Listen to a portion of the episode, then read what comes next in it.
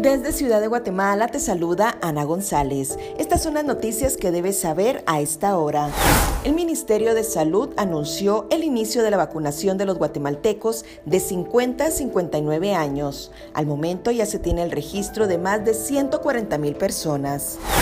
Diputados de la bancada WINAC presentaron una iniciativa de ley que busca reducir dietas y salarios de los alcaldes y consejos municipales.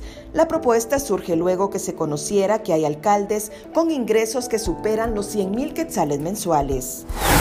En el plano internacional, un total de 140 migrantes, en su mayoría centroamericanos, fueron rescatados de Ciudad Juárez, cerca de la frontera con Estados Unidos. De acuerdo a las autoridades, los migrantes se encontraban hacinados en cuartos de madera. En nuestra sección de República Vive te presentamos cómo prevenir el dolor causado por las migrañas. Eso es todo por hoy. Para mayor información, ingresa a república.gt y mantente informado sobre las noticias del día. También nos puedes seguir en redes sociales como República GT.